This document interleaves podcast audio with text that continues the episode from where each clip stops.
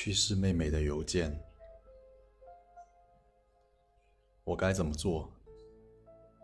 最终，我在家里最后一个房间熄灯之前，锁上了卧室的门。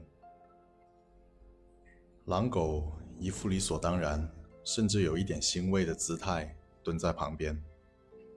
我入睡前，它都一直盯着门口，一副预备战斗的姿态。在今天之前。我一直理解为这是他在流浪时养成了过度警惕的习惯，但现在我很难这么认为了。关灯十分钟后，我听见了敲门声。狗没有吠叫，也没有低吼，它只是保持着战斗预备的姿态，对准门口。如果是爸妈或者外婆，发现我不开门时，应该出声问我是否睡着了的。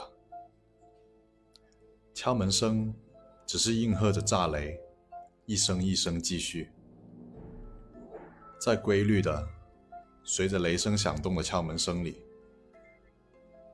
我用余光盯着警觉的狼狗，敲着键盘，第一次给妹妹那个。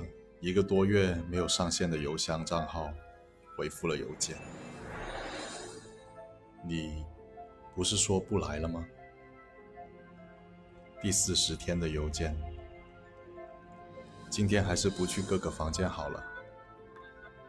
对着空荡荡的床铺尖叫，会显得我有毛病。